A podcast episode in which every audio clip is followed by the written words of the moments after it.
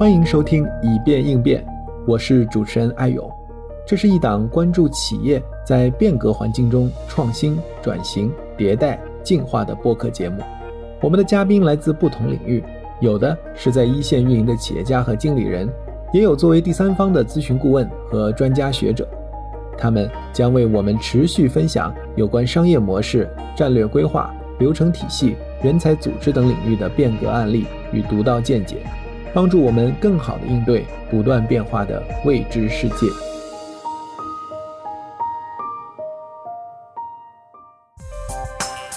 本节目由创意播客厂牌 BeyondPod 的超声波制作播出。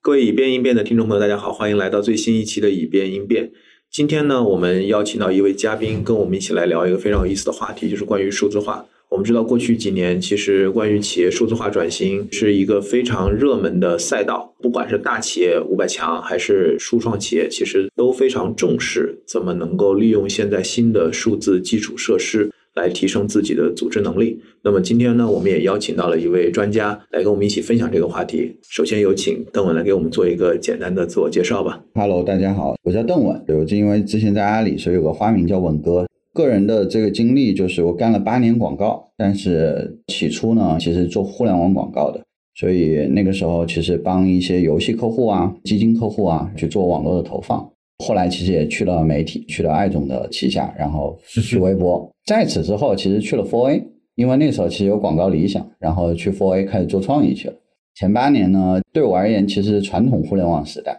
，Web 一点零时代。然后真正可能进入到二点零的这个阶段，其实是进入 O2O 行业。一五年的时候，其实运气特别好，那时候本来想创业，结果去了个创业公司，去了优步。其实我们今天聊这个话题，就是因为去优步以后，我那时候才会有一个感受，是觉得啥叫数字化。但是当时不知道那东西叫数字化，只是觉得效率，我的天呐，就这么高。不过当时我觉得很有名，就是三人城市经理团队，一个小团队来去干一个城市的生意。没错，没错，而且就是一个城市一个城市独立运营。就你刚进去的时候，才发现过去的那种工作方式跟在优步的工作方式是完全不一样的。记得我第一天上班的时候，公司给我开了一堆账号，我隔壁一个同事特别嘚瑟，然后跑过来跟我说：“哎，我给你看一个牛逼的东西，一张地图，全广州所有的网约车，每辆车在什么地方，它往哪个路径在走，这样的东西叫天眼模式。哇，哎，你可以看到这个，就是因为我在去优步之前，其实一直在服务马氏的键盘。”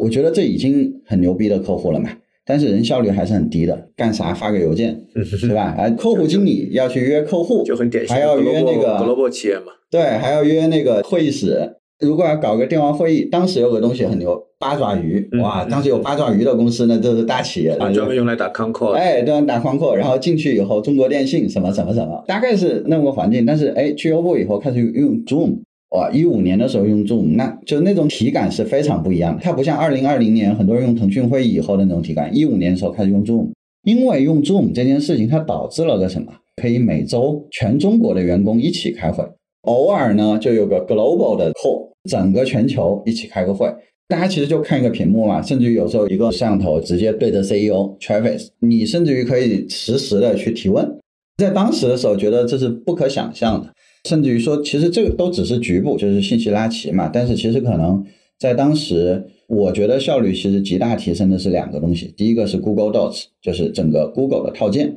因为你以前从来没想过，你经常要去面对客户跟客户提案嘛，你需要整理很多的 PPT，或者是吧，用 Excel 表格做个排期什么的。今天的排期，明天排期。但后来整个公司其实用 Google 的 Excel，然后搭了很多很多的数据的一些看板。而且背后连的是什么？用 Circle 直接连数据库。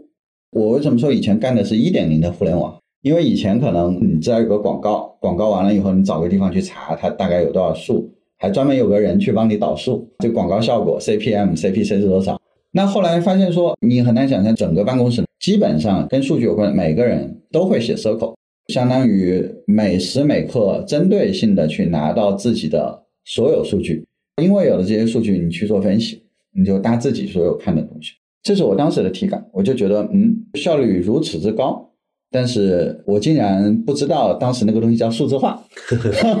我只是觉得硅谷的公司很牛逼，给了各种系统数据是吧？对还有权限，对对应的就是背后的你有什么样的权限，你有多大的自由度。是我说到这一点，其实也是一个值得再聊的，就是反而在优步的时候，因为我后来到滴滴之后，就发现说权限之间的这种变化，它其实是管理思维的变化。嗯在优步的时候，你可以看到任何一个国家的任何一个数据，因为公司主张你去做参考、去做竞争嘛。我其实到后来，我觉得字节模式其实都学硅谷的那一套，所以每个城市，比如广州、跟北京、跟成都、上海，我们大家可以良性竞争。原因是因为什么呢？就大家也不打信息差，嗯就你做成啥样，我一拉我也能知道。咱们比的是创新，所以那时候其实我觉得有一个东西特别有意思啊，就是因为我那时候在市场团队嘛，叫 marketing 团队，我们全中国的 marketing 团队每周会有一个分享会，但那个会不叫汇报，那个会都是在那边炫耀的会。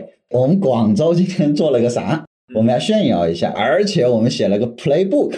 你看那个时候其实叫 wiki 的这种思维逻辑嘛，就我们今天写了个 playbook，这个 playbook 其实给到其他的城市参考。有一些比如说新开的一些城市啊，它不需要重复造轮子了。那你比如佛山，其实那时候对广州而言是广州的周边城市，哎，长出来一个新城市，那它只用照搬广州做过的很多事情就好了。而且这个名字也很有，它直接就叫 Playbook。对，playbook 就这东西怎么做？那你说这种东西呢，在我今天看来，可能这东西其实已经是一种数字化了。刚刚说到说权限这件事情，我后来一六年的时候，我们打了一年仗嘛，打了一年仗之后，这里面有两个特别有意思的节点。第一个节点是二零一六年的八月一号早上，我们在开早会，因为我们用 Google 的那个文档加 Zoom 嘛，那是早期的，现在这个飞书。对我们当时只不过是没有套件，是吧？但是很多东西本来串联一起用，那是用 Telegram。当时开早会，因为我们每个人汇报只写一页 slide，那这个其实不也保洁以前说的 one page 嘛，就一页 slide，我们就每个人翻，哎，突然翻到有一个同事那一页的时候，吭哧没了。我们觉得那是出 bug 了吗？还是我们这个办公室网有问题啊？大家一打开各种新闻，哇，说什么滴滴要收购优步了啊？画面感。对，很有画面感，而且我记得当时就是大家其实觉得不敢相信，就你打了一年仗是吧，就不愿意相信这个事情。但的确，后来你就发现，就一瞬间各种权限全没了。那是什么？是美国把中国这边的很多人的数据权限全部切断了嘛？我们就很多东西就留在优步的服务器上面。再接着后来我们不就去了滴滴？我当时决策去滴滴，是因为当时有个机会做从零到一，我就从来没有做过从零到一，然后也没做过那个其实跟产研因为你去 Uber 的时候，Uber 已经 Uber 是产研在美国，中国是相当于城市运营的中心嘛。而且你去了广州嘛，那个时候 Uber 在中国已经运营了几个城市了。那时候有几十个城市，那时候城市都是去中心化的自己搞，运营了两年多。所以后来就说，因为那时候合并嘛，好多人就找我们去聊天嘛，因为滴滴还是希望把优步的人留下来嘛。那聊的时候，人生第一次，一个桌子上面做了产品经理、研发、产品运营，因为我们以前没有产品运营嘛，我们也可能更多的是数据运营或者是说用户运营这些。这一堆人当时跟我讲拼车嘛，因为我本来在优步中国那些拼车是我们 launch 的，就 Uber 铺我们那一波人其实在中国 launch 起来。我本来就也喜欢那个，就后来跟滴滴的团队我们交流拼车，产品经理天天跟你讲什么产品的终极形态，一下子就给整懵了。然后跟你讲时间、空间聚合这种事情，哇！你想，我们以前一个说搞创意的这种做创作型工作，而且小团队嘛，就是即便来 Uber 也是个小团队来打仗的那种。对对，就你没发现过，然后结果人家后来跟你讲一些这种东西，然后最可怕的是当时跟你讲了一句，他说：“稳哥，你留下来，这个地方啥都没，对吧？天高任你飞，就你什么都能做。”哎，我那时候就 加入了这么个团队。那去了以后，就一共就几个人，就加我市场就我一个人。后来我自己慢慢组团队嘛。我觉得我在优步的时候是感受到了那些东西，但其实是没有那种数据化工作的思维。就在优步的时候，只感受到数字化协同，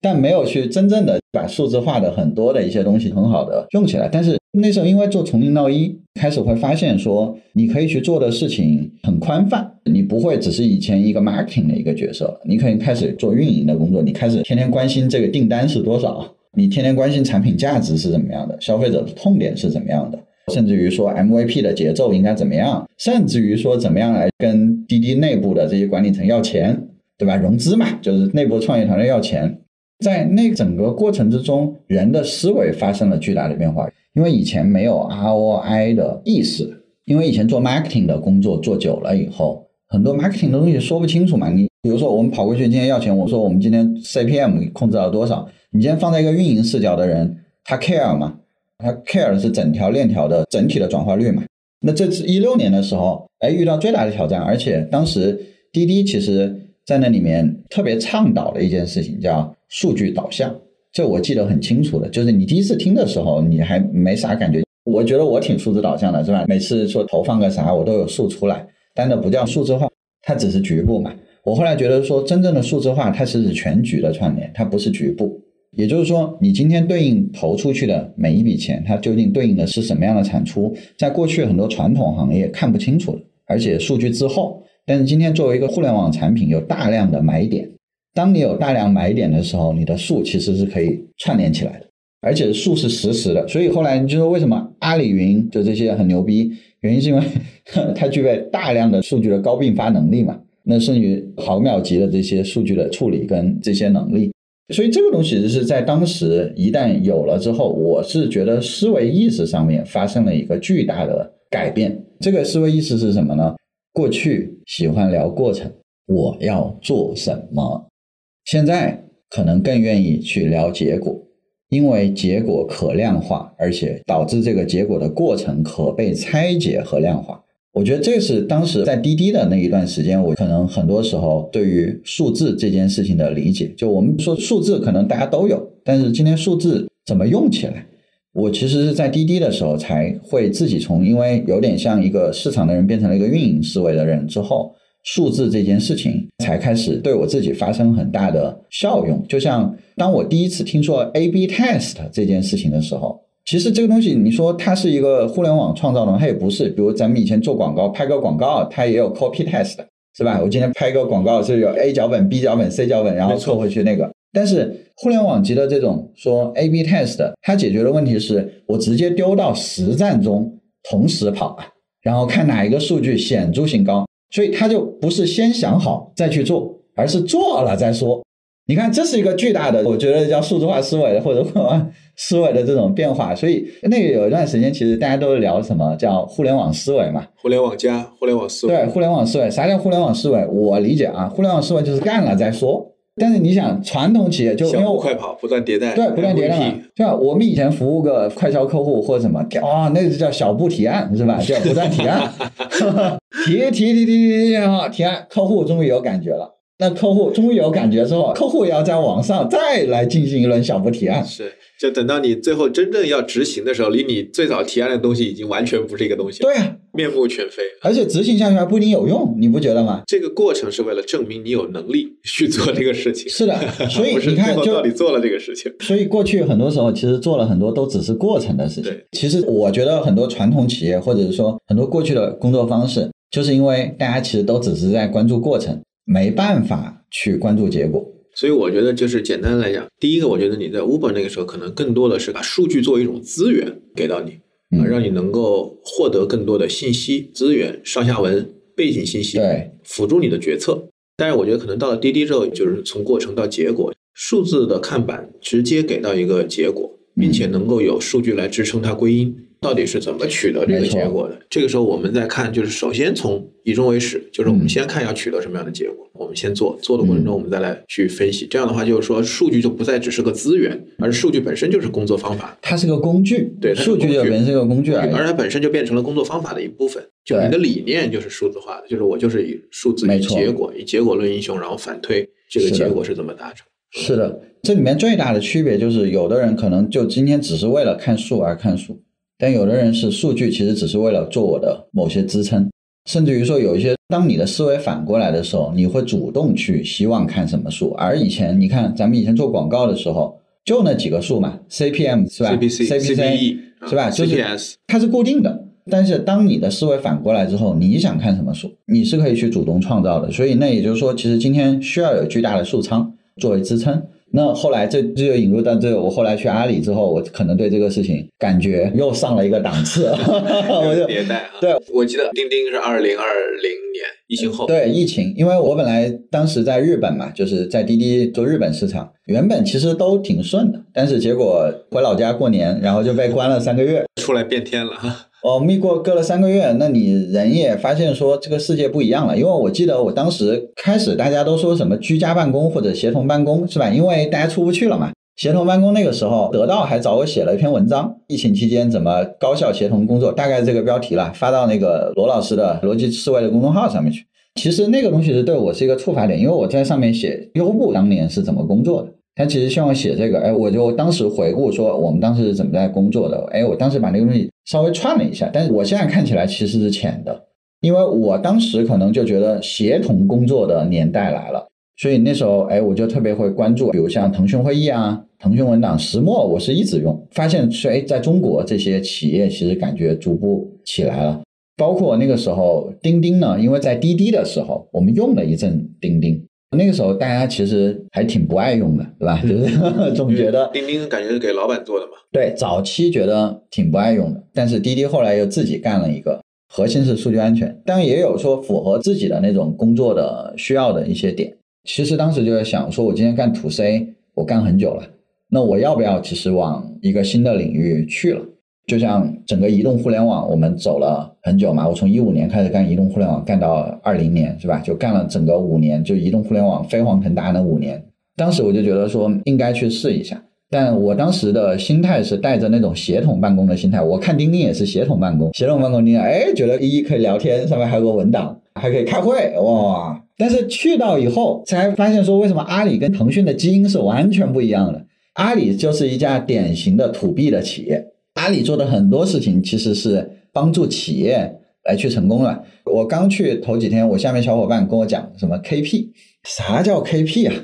因为我们以前干 to C 的嘛，是吧？那你哪知道啥叫 KP？K person 对吧？就是关键决策人。其实早期的时候，我很多概念不清楚，但是我后来的时候，一是你概念其实有了一些理解之后呢，我还有一段时间的一个新的那个认知的升级是什么？认知升级是说，今天一些企业。他真的需要的是什么？我以前可能有时候带入的是那种，就是比如说我们那种做互联网公司的那种思维，其实在做的那些事情嘛。但是就像我们在钉钉的时候，也一直在推什么数字化转型啊、数字化升级啊这些东西。我过去一直觉得这是一个挺高大上的东西，因为当时阿里有个东西叫阿里的数据中台嘛。中台这个词就是阿里带阿里阿里带出来数据中台嘛，我就觉得这是应该挺高大上的东西出来。但钉钉服务很多中小企业。你发现说，其实它会落地到哪怕就是一个巡检，能不能做好打卡，能不能打好？我起初觉得这个事情挺 low 的，我说搞这些事情都我看不上。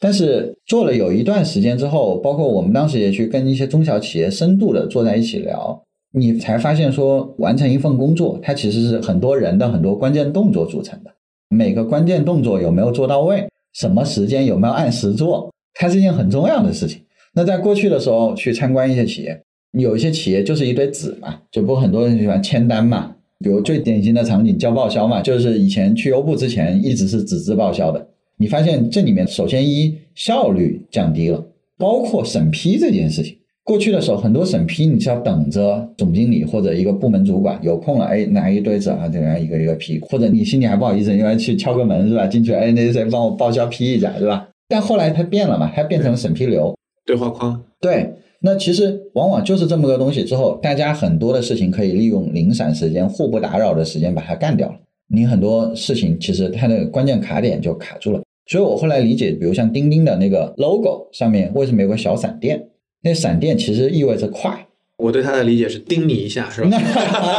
对对，但我们理解快，哎，所以叮你一下，其实也是一个加快那个叫信息流速度的一个方式。你有这个加速的可能性，对，有一个通道。是的，所以叮一下那个动作是在于说，很多时候可能是因为一个人没看到而已，所以我加速一下这件事情。它放在一个企业场景，很多时候是。很有效能的，因为我记得刚去钉钉的时候，有一段时间发洪水，那时候钉钉我们出了一个叫防汛钉，然后我们当时打一句口号是一秒通知一千人，你知道这个东西有多重要？就是如果我今天有个地方有个管涌，管涌就是哪个大堤的某个地方漏水了，我怎么样迅速的调拨人全部过来？那我一个一个打电话吗？我发个微信群还不一定要看嘛，是吧？没错。但钉那一下，它有个什么电话钉嘛？哇，就你摁一下，一千个电话打出去。你说这种效率？这时候你作为一个员工，可能在过往的工作中，你被盯一下，你可能有时候还觉得不爽。对，从一个组织的效能，尤其在这种特殊的事件或者说这种极端的情况下，你会意识到拥有这个能力本身是一个多重要的事情。是的，所以就是一个组织力嘛。艾总，你刚刚提到组织，那这是一个特别好的一个词。我去钉钉之前，我是没有“组织”这个词的概念的。就以前觉得是团队就团队嘛，组织这听起来好老土啊。但后来我发现说“组织”这个词其实还是一个很有意思。组织是有结构的。过去的时候，很多组织里面，就哪怕今天大家不管用钉钉、用飞书、用企业微信，大家都有个通讯录，但是很多人通讯录没有把它做好，是因为它没有组织感，它只是说分部门，分部门不叫组织。组织本身其实是应该说怎么样把一坨人聚在一起来去完成一些事情。组织里面其实每个人的身份的明确感跟认同感，这是很重要的。所以后来其实，在钉钉里面，就我们一个人有 N 多个身份，就我可能出现在 N 多个不同的那个组织通讯录里面。它其实是一种组织的身份的体现嘛？对，我觉得这个话题本身甚至都有可能回头再找个时间单独聊一次，就是这个团队和组织，是吧？就是它的这个区别，对对吧？你在团队里的角色和你在组织里的身份这两个概念。所以你就感觉说，当时我才会觉得说，其实那种叫全局数字化的感受，再加上其实因为本来钉钉在阿里云，你能看到整个阿里云的很多做解决方案，很多大的，比如说从 IaaS 层，然后到 PaaS 层到 SaaS 层的很多东西，哎，你梳理清楚了以后，你又发现你有构建很多生态的这种点之后，后来又有一段时间发现了一个事情是信息孤岛，比如像我们现在帮很多客户一看说，今天 CIM 用什么销售 E 或者什么什么各种 E。然后今天的 ERP 又是一套，那还有一个是另外一套，什么聊天微信有一些，飞书有一些，企业微信有一些，钉钉有一些。在过去的时候，很多人就没想过要把它串起来，因为过去的时候是靠人在做支撑，串的那个人是什么？是季度会、月度会的时候，当每个部门的那个 leader 他去串嘛。所以我后来就发现说，其实很多 leader 在做很多这种繁杂性的工作，其实他们也不想做，他就会扔给下面的人做嘛。那下面的人本来还要做工作嘛，每天就一到各种会的时候，下面人就天天加班。那核心都是因为很多东西没串起来。但是，一旦有些东西今天其实把它串起来了以后，它会发生一个什么样的事情？就是这种要处理过程或者衔接的事情，就留给机器去做。那人要干嘛呢？我记得当时吴钊讲了一句话，我是特别白应的，特别的受启发。他说：“今天其实好多人都说，我们今天干数字化之后，会减少一些人的工作。”让一些人可能下岗，但是其实我们干的事情是让一个人他从一个重复性工作开始尝试做创造性工作。其实这是社会发展需要的。就像我今天要吃饭，我是不需要再种地了，因为种地这件事情已经有一个成熟产业帮我们解决了，甚至于吃饭这件事情、送餐这件事情都有人解决了。那我的大量的时间开始去创造别的东西了。所以那就今天数字化可能我觉得通俗一点讲，让每个人具备一个偷懒的能力。但这个偷懒的能力是在于，有些事情你可以不用干了，但是你腾出来大量的时间应该去干什么？他应该去干一些更加有创造性的工作。所以这是我觉得数字化的理念，就是把重复性的工作交给机器。所以有这种感受之后，这个组织就会变得不一样或者高效。不管在阿里或者在滴滴，其实可能只用少数的人叫 BI，他去处理复杂数据的串联。但是大家可能很多时候给你的交付其实是一个数据看板，比如像我那时候说用户新增嘛，我渠道的用户有多少的用户新增，它的来源是什么，我不需要去每次统计，我就一个看板，就是我每天早上打开看这个数高了一点，低了一点，然后横向每一天我去查。包括我们之前有做一期节目，跟一个瑞信的小伙伴聊，也是就是非常清楚，每天上午看到数据觉得有问题，马上就可以开始做补贴的策略，做一些推广的优化的一些策略。是的，下午就能看到数起来。没错，所以这个东西是啥呢？就很多的时候，你更多要做的是决策以及创造性的解决问题了，而不是说每天一大早来了，哎，我们第一件事情是叫收数，你那个渠道有多少数，赶紧给我，然后我来整，整完了以后，哎，我开始写 PPT 跟老板汇报，因为我以前还教人做 PPT 呢。我后来是极大的不倡导大家写 PPT，就是来源于说，如果今天开周会，我们可以不用 PPT，那是一件多开心的事情。先开周会，你只用写几行文档，然后贴几个关键的数据的看板，就那数据都不用你整，你就你看板上面截下来，底下写你觉得这个事情该怎么干。OKR 其实也是把这些东西串联嘛，它只是一个结构化的对呈现这个对事情。，OKR 是把这东西结构化了。其实我觉得啊，没有数据支撑的 OKR 也挺扯淡。但是 OKR 当一旦很多东西有了数据支撑，比如像 NPS 这件事情，一旦有了数据支撑，它会变得很不一样。就像很多客户满意度这件事情，很多是 APP 自动去投问卷嘛。那以前经常我们要找个调研公司来去去搞现在不用了，现在就一套机器一套 NPS 体系，它定点了就自动筛一群用户，就每次选说我要选那些用户，它自动发短信，自动回收，给你把数串起来了之后，那这个数干嘛？放到你 OKR 的那个关键结果的那个点上面，但你前面有个目标是吧做一个 KR 来 read 它。这个感觉，那你其实每天是不是其实做这件事情的时候，追目标的体感是不是会更强？非常的明确。对，我觉得其实整个公司就是在战术层面偷懒了，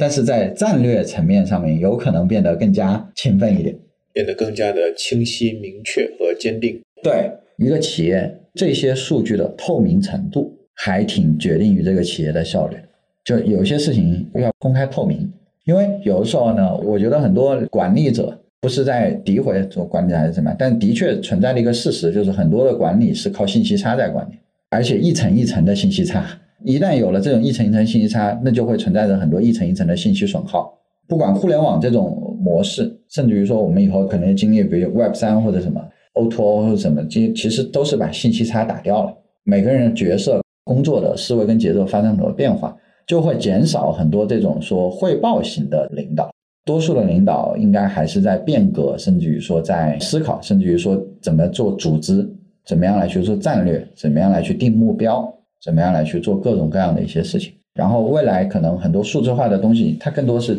成了一个参谋，这些数据你都有了，你做决策。哎，这个特像那个 Maximus，做的另外一个游戏化学习的一个产品。对，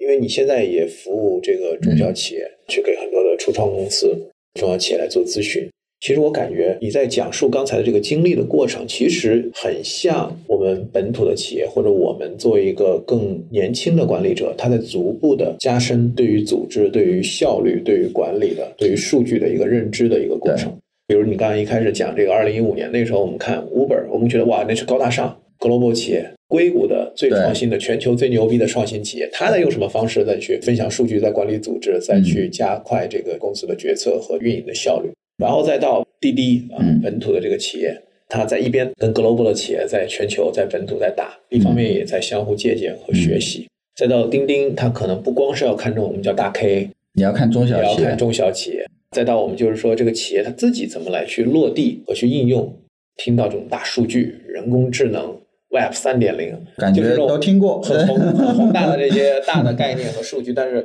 说一千到一万，到自己周一开周会的时候，这个会到底怎么开，是开出什么效率来？上一期的节目我们聊那个战略运营，跟另外一个专家翟老师在聊，他其实提到绝大部分的企业越不过一到十这一关，嗯，当然，其实更多的企业在零到一这个阶段就挂掉了。但是能走出第一关的，那肯定创始人会有两把刷子啊，嗯或者一个初始团队，他们能够完成自己的小目标，原点的产品的闭环能够验证。嗯，但一到十的时候，就涉及到一个规模化的第一步，这个时候很容易就死在这个地方。那上一期节目，我们更多是从战略到战略运营到落地的这个角度，这个切面来去思考这个问题。其实我觉得最核心的就是讲你的规模化，因为一旦开始规模化这件事情，难度就变成指数级的的一个变化了。是的，而这个规模化的过程当中，就涉及到刚才很多讲的，你数据啊，你的管理理念，你的决策，你的组织结构，没错嗯。从你的角度来讲，到现在这个视角，为什么企业必须要做，或者用一个什么样的视角来认识这个数字化？我可能觉得企业不是必须要做，而是企业可能在未来它不得不做。就是很多东西它是靠时代推进的。我记得我小的时候，我妈的办公室里面就是一张桌子、一叠纸，但后来我读大学了，发现我妈的那个办公室里面多了一台电脑。大学毕业了，我发现我妈很多事情开始用手机了。到目前为止，我都觉得这件事情是被推动，而不是推动，是在于大多数的企业都在这么干的时候。而且在于基础设施更加好的时候，生态更加好的时候，大多数企业只是叫无缝的连接进去了。但是我觉得我们今天所处的那个阶段，如果我们说数字化这件事情，就是相当于做电脑普及的那个阶段的那么一个瓶颈期。我觉得今天还是一个过渡阶段，因为多数人知道了嘛，就像很多人以前都知道了，说今天用电脑，所以有一部分人跑去学打字，有部分人跑去学 Photoshop，但是大多数人该用手写还是用手写。但一旦当我们今天的很多基础设施变得很好的时候，那有很不一样的。就像今天你去任何一个地方去付款，已经不可能用钱了。然后，那你去任何一个餐厅，它肯定至少有个扫码机。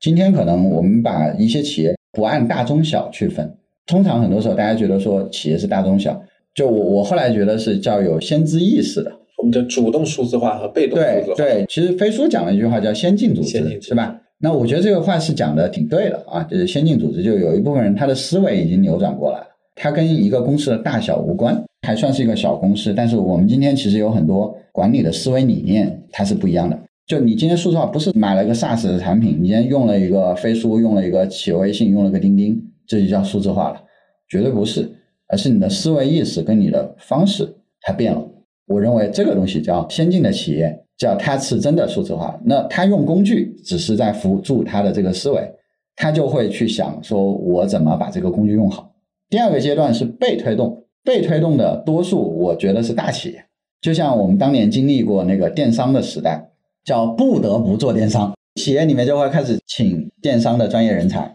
最早的我印象中，国内讲数字化转型，其实很大的一个语境就是线下经营转线上，其实是数字营销、做电商、互联网，包括现在短视频带货，对，都要讲企业的数字化经营，就是说我把业务 business 从线下转到线上，从 offline 转到 online，因为转到 online 的时候就有数据。但是今天其实我们前面讲的很多的，它其实不是数字营销的问题，对，那个其实是消费互联网。那我们现在说的是产业互联网。但今天说到产业互联网，我们就说中间的那个部分，就很多人是被推动，现在还在追赶或者推动的，多数是大企业，因为他发现我不得不干。但是这里面其实也有一些坑，就是说，哎，我今天找一个互联网公司来的人，他就能帮我做数字化吗？他不是，他可能找错了人。但就有一些企业，他从一开始就有 CIO，但是有的 CIO 是信息化的那种 CIO，是今天喜欢做软件，喜欢啥都自己开发的，它的效能其实有的时候提不起来。但其实今天很多数字化的基础设施，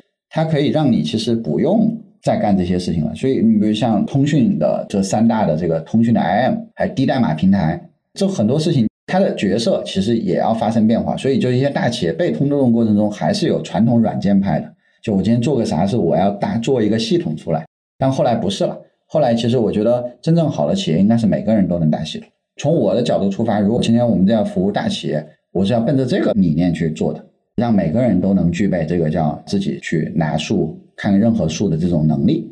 那你为此去搭基础设施而已，就是自建系统，然后自建工具、自建看板。对，就是自己作为一个个人，他可以去搭自己有关的。那我觉得这种可能它就是一个更好的状态，它才能全面数字化嘛。我刚为什么讲自建系统、自建工具、自建看板，就是因为原来这件事情永远是 top down 的，它是自上而下的，老板先想他要看什么。然后下面人都是给他找数，给他递材料。对，所以就是说，过去的管理为什么老板这么牛逼？很大程度上不是他多么英明神武，是他掌握或者垄断了大量的信息。就每个人在组织里可能拿到都是局部的信息，但是汇总到他那个地方，他看所有的信息，然后通过权限设置，我们再把这些信息或有意或无意的去把它隔断。但反过来，回到你刚才，比如你在滴滴你那个想法。就是说，我们每个人作为一个有主观能动性的主体，在企业里有自己的责任边界，自己要去承担的 O 和 KR。每个人是自己的老板。那我作为一个老板，我到底要看什么书？我需要一个什么样的系统？我需要一个什么样的工具？这以前其实是很难想象的一个语境，因为你是个员工，哪怕你是个部门领导，他不会为你来打系统，没错，不会为你来建工具，无非就是说公司有一套什么系统、用工具培训，你怎么用？而且我要挑战你为啥不用？我做了个东西你不用，哎，我觉得这个说的太好了。大多数的 SaaS 其实没有活跃度，核心原因是员工用不起来。对啊，但现在你看，其实不管飞书，还包括你看低代码，做一套小系统、轻的这个系统或者轻的数据看板和这个能力，其实门槛已经非常低了。刚才讲你当时在那个 Uber，就是每个员工自己写 Circle 来去调数据，这个其实我当时的那个画面感非常强。我一个信息化的组织，一个数字化的组织，一个是说我有没有足够的数仓来让员工调各种他想看的关键你是服务员工的，对，你是看他来调，因为你其实并不知道他会怎么来用这个数据。就我们讲创造性的工作，其实有很多维度嘛，嗯，对吧？一个是在客户界面，我怎么去创造性的给客户提供更好的产品和服务。但另外一个来讲，在内部运营的维度来讲，他怎么创造性的去看待问题、定义问题、分析问题和解决问题，这个也是很有价值的地方。是的，所以我就觉得，就是说，如果我们能够让员工自建系统，这个系统我打一个 code，未必是一套 SaaS，、嗯未必是一个很庞大的一个嗯数据中台 DMP，、但是他能够从他自己的角度，我怎么去定义我想要解决的问题？当我再去定义和分析这个问题的时候，我需要看到哪些数据？然后我在解决这个问题的过程当中，我去跟踪哪些指标？是然后我能够获得哪些支持，或者说哪些相关的一些信息？它这个其实是本质。很多老板经常去上那种课，叫什么让员工像 CEO 一样思考，但是人家没有那么多信息，怎么可能像你一样思考呢所以？我们说，你为什么你说像 Maximos？因为 Maximos 给到了你，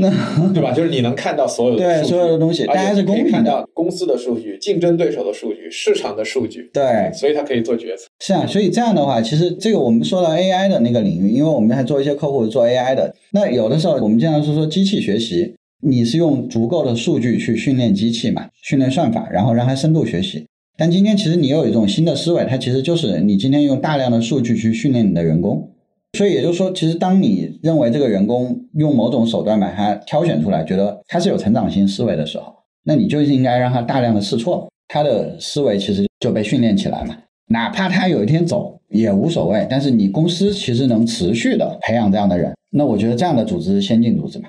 我还是比较想聊一下，就是对于中小企业哈，嗯，因为我觉得大企业各有各的命啊。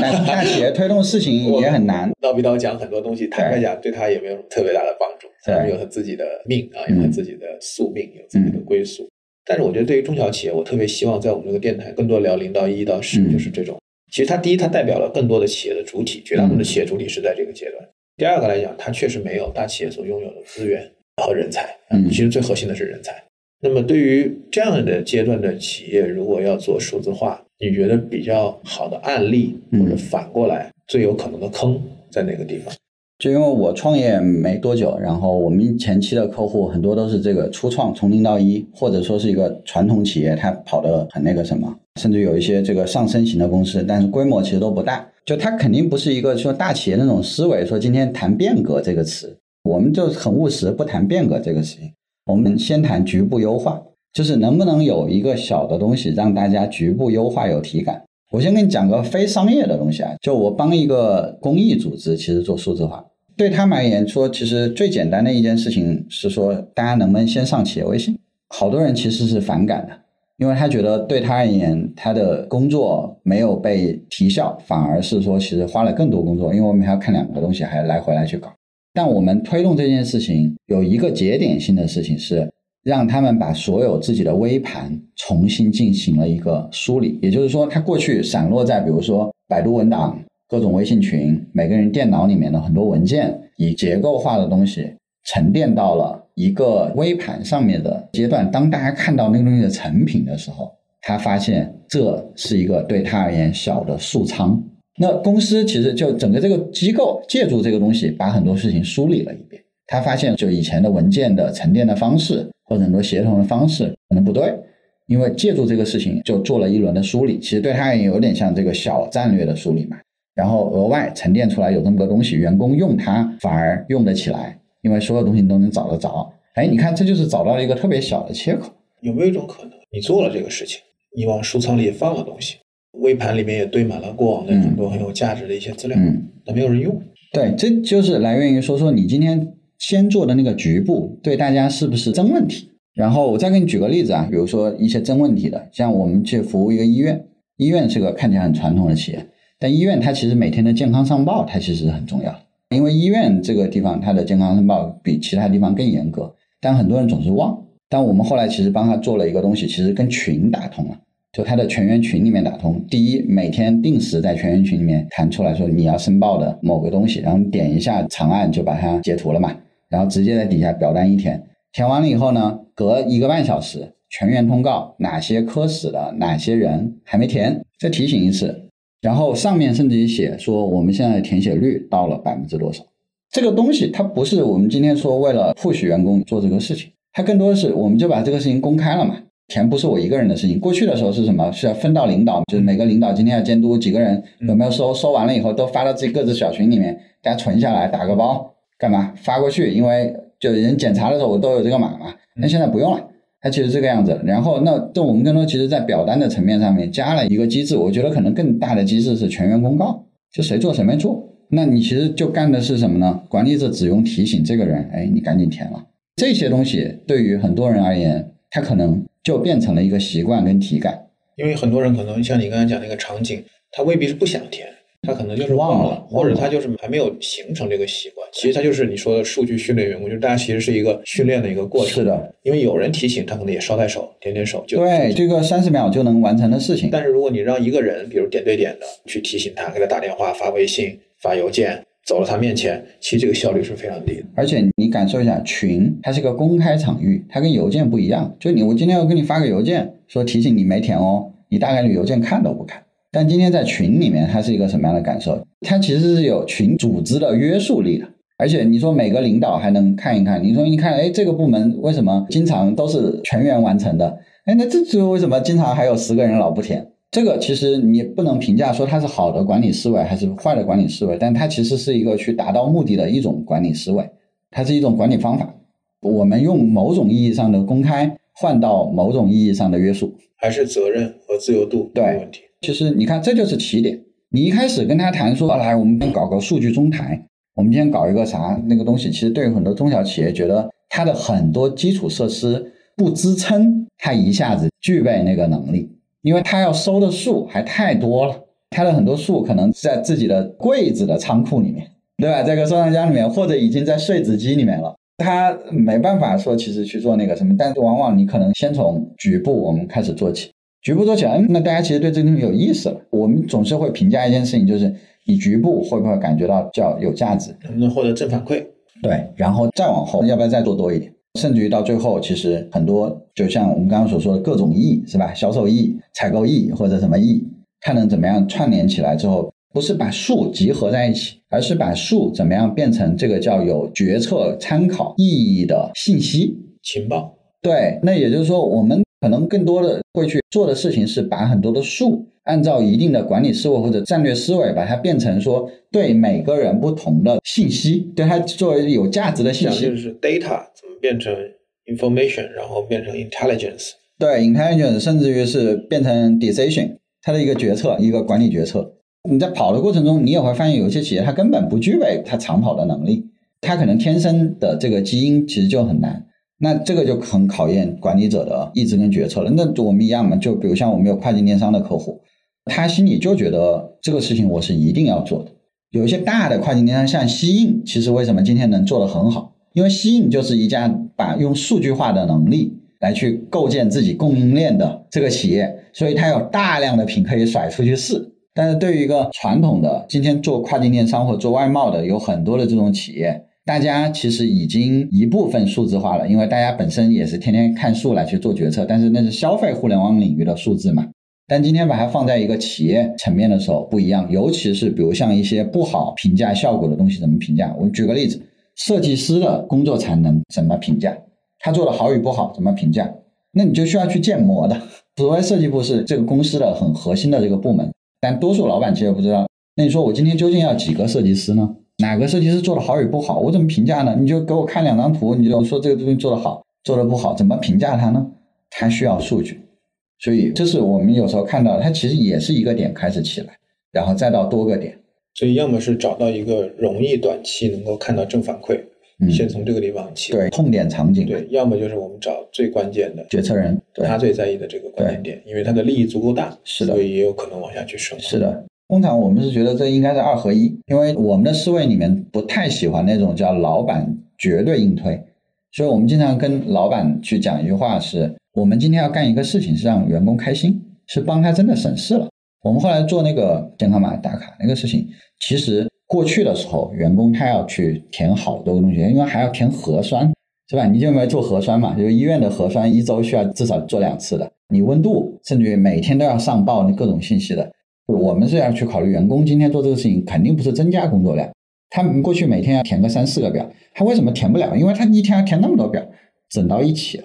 然后再把它做数据分发，只是分到其实需要那个数据的某个人身上，那其实方便了很多人。我觉得这样的话，这个飞轮才能转起来。现在对于大部分的中小企业来讲，嗯一个很现实的，因为我们前面讲的很多是理念、嗯认知，但是在实操的这个层面，就是企业可能，比如说现在一个很纠结的问题，或者说就很简单的一个场景，就是他看到外面说先进组织用飞书，然后自己可能又在用钉钉，可能企业微信现在感觉要去把销售转到企业微信上来去做客服，但其实自己员工都在微信上，对，微信上，老板自己也在微信上跟员工沟通。这个面对这个问题，他怎么考虑工具？对他也想当先进组织，嗯然后也觉得钉钉这种像你说的钉一下这种老板视角的这种很感觉很爽。是是很爽，看到多少未读。然后企业微信让这个我们的销售去把客户都装到这个企业微信里，避免这个客户流失，这个也听起来挺有吸引力的。但自己可能更多的时候也是在微信上各公私不分的在处理一些事情。